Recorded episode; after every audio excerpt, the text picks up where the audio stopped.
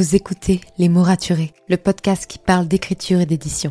Je m'appelle Margot de Seine et je suis autrice de romans imaginaires en young adulte, notamment de la saga de dystopie fantastique Absolue, paru chez Big Bang, numéro 1 des ventes jeunesse à sa sortie.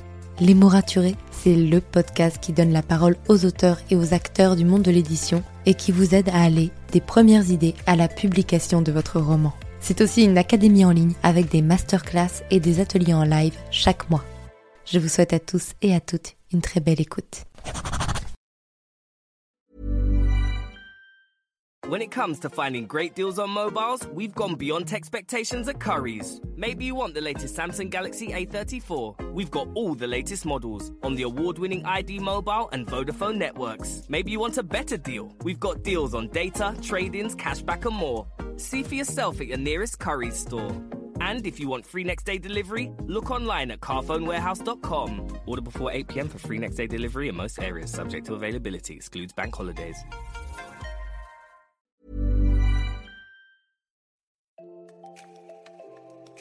Bienvenue sur Les mots raturés, le podcast qui parle d'écriture et d'entrepreneuriat. Je m'appelle Margot de Seine, étudiante en marketing passionnée par l'écriture depuis l'âge de 10 ans. Dans ce podcast, je vous aide à écrire votre roman en vous partageant mon expérience et celle de formidables auteurs entrepreneurs. Pour recevoir des conseils chaque mardi matin, inscrivez-vous à la newsletter via l'adresse dans les notes de l'épisode. En attendant, prenez votre boisson préférée, mettez-vous à votre aise et bonne écoute. Hey, ravi de vous retrouver pour ce nouvel épisode de podcast. Ça faisait longtemps et malheureusement, ce n'était pas de ma faute. Ça me manquait énormément de ne pas vous sortir un nouvel épisode de podcast. Il se trouve que j'ai eu un énorme problème de micro. Euh, ça a failli s'entendre d'ailleurs dans la dernière interview de Edgy Twice et ça aurait été tellement dommage. Vous n'imaginez pas à quel point j'avais eu peur que ça s'entende. Bref, c'était horrible à écouter et je ne pouvais pas me permettre de vous tourner des épisodes dans ces conditions-là. Bonne nouvelle, j'ai reçu mon, micro ce week-end et donc les épisodes de podcast vont pouvoir reprendre. Alors comme vous en doutez, comme je l'ai reçu seulement hier soir, euh, ça va être un peu compliqué de, de vous tourner un énorme épisode pour aujourd'hui, pour démarrer cette semaine. Mais j'ai beaucoup de chance, j'avais quelques anecdoteurs en stock de très très bonnes docteur et c'est ce que je vous livre aujourd'hui en attendant de pouvoir reprendre un rythme normal la semaine prochaine. Aujourd'hui, j'ai le plaisir d'accueillir pour une anecdoteur Lizzie Felton. Alors Lizzie Felton, si vous ne la connaissez pas, c'est une chanteuse, parolière, mannequin, autrice. En bref, Lizzie, elle aime raconter des histoires et vivre mille et une vies. Elle est publiée chez les éditions du Chat Noir et elle a sorti en avril 2018 Les Amoureux de la Lune et en octobre 2021 À l'ombre du manoir. Dans cette anecdoteur, elle nous raconte comment démarcher un éditeur. Donc, à partir du moment où on a terminé son roman, qu'est-ce qu'il faut faire pour contacter un éditeur pour voir son roman publié? Et je trouve ça super intéressant parce que j'avais fait un épisode sur comment trouver un éditeur, mais elle nous offre une autre vision, sa propre vision avec son expérience et surtout, elle ne fait pas juste comment trouver l'éditeur, mais comment le démarcher de A à Z. Bref, je vous laisse avec Lizzie tous les liens, donc euh, son compte Instagram, sa chaîne YouTube, euh, le lien de ses romans, son compte Twitter sont dans la bio de l'épisode. Je vous souhaite une très très belle écoute. Bonjour à toutes et à tous et merci euh, à Margot de m'avoir proposé d'intervenir sur ces podcasts. Ça me fait vraiment très très plaisir étant donné que je suis assidûment tout son travail. Alors aujourd'hui, je venais vous parler de la façon dont démarcher un éditeur une fois que le manuscrit est terminé. Donc je me présente en quelques mots. Je m'appelle Lizzie Felton, je suis autrice aux éditions du Chat Noir j'ai publié un premier roman, euh, Les Amoureux de la Lune, qui est un one-shot. Et je m'apprête à sortir mon deuxième roman, qui est le premier tome d'un diptyque, À l'ombre du manoir, et qui sortira en octobre également aux éditions du Chat Noir. Alors euh, souvent, quand on a terminé l'écriture d'un manuscrit, qu'on l'a lu, relu, réécrit, qu'on n'en peut plus, qu'on est dans une phase où on l'a tellement lu que on ne peut plus euh, l'encadrer, eh ben, il se pose la question de comment démarcher un éditeur. Et donc, je vais un petit peu vous faire part de mon expérience euh, personnelle. Donc j'ai écrit Les amoureux de la lune pendant de longs mois.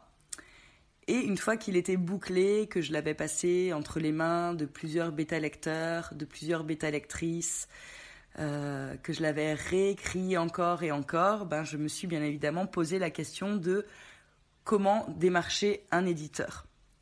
Alors tout d'abord, la première chose, c'est qu'il faut bien cibler. Euh, c'est-à-dire qu'on ne va pas envoyer un roman fantastique young adulte à un éditeur euh, de littérature blanche, par exemple. donc effectivement, mon conseil, c'est vraiment de se rendre sur le site de chaque éditeur de bien regarder euh, son catalogue, de se poser la question est-ce que mon manuscrit peut éventuellement rentrer euh, chez cet éditeur-là? Et si c'est le cas, euh, de noter le nom de l'éditeur. Vous pouvez également aller flâner en librairie, regarder un petit peu les éditeurs qui se trouvent en rayon. Ça vous évitera d'envoyer vos manuscrits à des éditeurs qui ne sont pas de vrais éditeurs, comme je pense par exemple euh, aux éditeurs à compte participatif, qui vont à coup sûr vous envoyer une réponse positive au bout de deux semaines et vous demander entre 2000 et 5000 euros pour faire imprimer vos livres. Vous aurez alors euh, des cartons de livres euh, mal corrigés, peut-être même pas relus, avec une couverture vraiment très vilaine entre les bras, mais vous aurez absolument tout à faire et dans ce cas-là, mieux vaut s'auto-éditer. Une fois que vous avez euh, votre liste euh, d'éditeurs qui sont susceptibles d'être intéressés par votre histoire parce qu'elle peut s'inscrire dans ce qu'ils ont l'habitude euh, d'éditer, donc dans leur ligne éditoriale, vous pouvez à ce moment-là vous rendre sur chacun des sites des éditeurs et regarder le petit onglet soumission de manuscrits. La plupart en ont, et ils vont donc vous expliquer euh, les différentes étapes pour leur envoyer un manuscrit parce qu'il faut, euh, faut savoir que chaque éditeur demande d'autres choses. Donc déjà, vous pouvez euh, tomber sur quelques sites qui stipuleront que les soumissions sont closes. Donc dans ce cas-là, ne faites pas de forcing, votre manuscrit ne sera pas étudié. quand les soumissions sont closes chez un éditeur, c'est simplement que à ce moment-là, il ne recherche pas de nouveaux auteurs euh, et donc ça ne sert à rien de, faire du forcing et de, l'envoyer malgré tout. Vous pourrez, euh, dans 99% des cas, qu'être déçu et vous n'aurez probablement pas de, réponse. Si les soumissions sont ouvertes, euh, il faut suivre vraiment au pied de la lettre ce que l'éditeur demande. Certains vont vouloir des manuscrits numériques, d'autres des manuscrits papier. Dans ce cas-là, il faudra prendre en compte aussi que ça a un coût euh, personnellement, ça me coûtait environ 10 euros par manuscrit entre l'impression, l'encre, le papier, euh, le reliage, parce que je mettais toujours une, reliure pour bien le présenter, et après évidemment les frais de port, qui sont assez onéreux, on ne va pas se le cacher. Ils demandent aussi souvent une taille de police euh, particulière, une police particulière. Certains veulent un résumé, euh, un petit pitch de quelques lignes. D'autres vont demander un résumé euh, complet en une ou deux pages ou en maximum 1000 mots. D'autres vont demander aussi une lettre de présentation. Et d'autres ne vont rien demander de particulier. Donc quand les éditeurs ne demandaient rien de particulier, j'ai toujours joint un petit synopsis de 5-6 lignes, ce qu'on pourrait retrouver en dos du livre, et également une lettre de présentation que je divisais en trois phases. Ma lettre de présentation était extrêmement courte.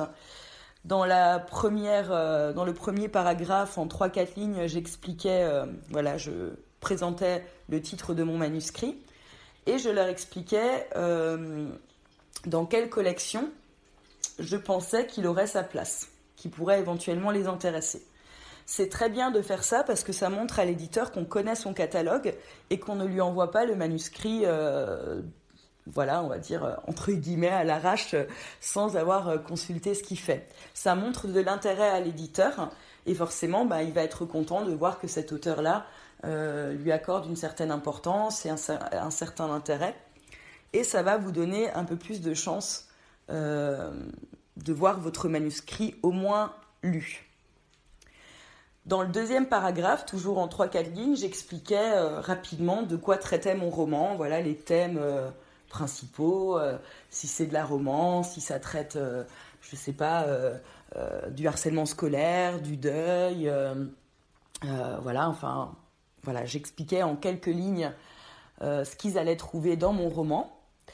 Et en 3-4 lignes pour le dernier paragraphe, je me présentais brièvement qui je suis, ce que j'ai fait. Voilà, si on a déjà un parcours, euh, par exemple, si vous avez déjà publié des nouvelles ou tout ça, c'est des choses qui sont très bien de noter.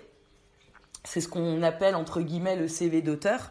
Alors moi, quand j'ai démarché euh, les éditeurs euh, pour Les Amoureux de la Lune, mon premier roman, je n'avais pas du tout encore publié de nouvelles mais j'avais mis en avant que, que j'avais fait des études de lettres, que la littérature m'a toujours passionnée, puis que j'avais aussi euh, déjà euh, fait quelques pas euh, dans une discipline artistique, en l'occurrence la musique, parce que j'ai été intermittente du spectacle pendant plusieurs années avant de me lancer dans la littérature.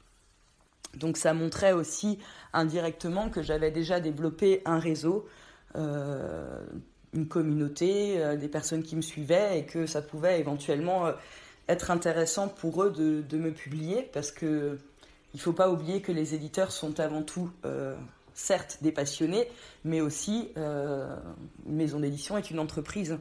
Donc sans se survendre, il faut pas se survendre, hein, c'est pas du tout le, ce qu'il faut faire. c'est jamais bon de se survendre. Mais si vous avez voilà des petites qualités déjà à mettre en avant et qui peut leur montrer dans votre lettre de présentation que vous pouvez être intéressant pour eux. C'est bien de, le faire avec euh, modestie, bien évidemment, mais de le faire quand même. J'espère que cette petite intervention euh, a permis à certains d'entre vous euh, d'y voir un petit peu plus clair dans, dans l'envoi d'un manuscrit. Je vous souhaite une très très belle journée à tous et je remercie encore une fois Margot de m'avoir invité sur ce podcast. À très bientôt. Merci pour votre écoute. Si vous avez apprécié cet épisode, n'hésitez pas à laisser une note et un commentaire sur Apple Podcast, à me le faire savoir sur Instagram ou à le partager autour de vous. Vous pouvez me retrouver sur Instagram, at Margot de pour du contenu tous les jours autour de l'écriture. En attendant, écrivez bien, prenez soin de vous et à la semaine prochaine pour un nouvel épisode. C'était Margot et je vous souhaite une bonne journée.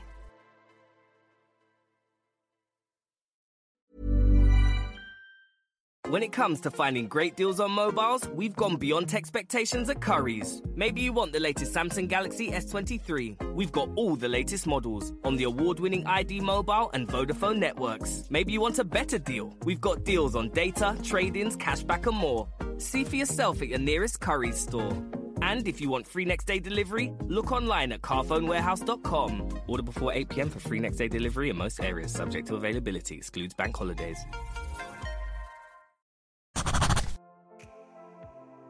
Merci pour votre écoute. Pour soutenir le podcast, n'oubliez pas de vous abonner et n'hésitez pas à laisser une note et un commentaire sur votre plateforme d'écoute préférée. Vous n'imaginez pas combien cela aide le podcast.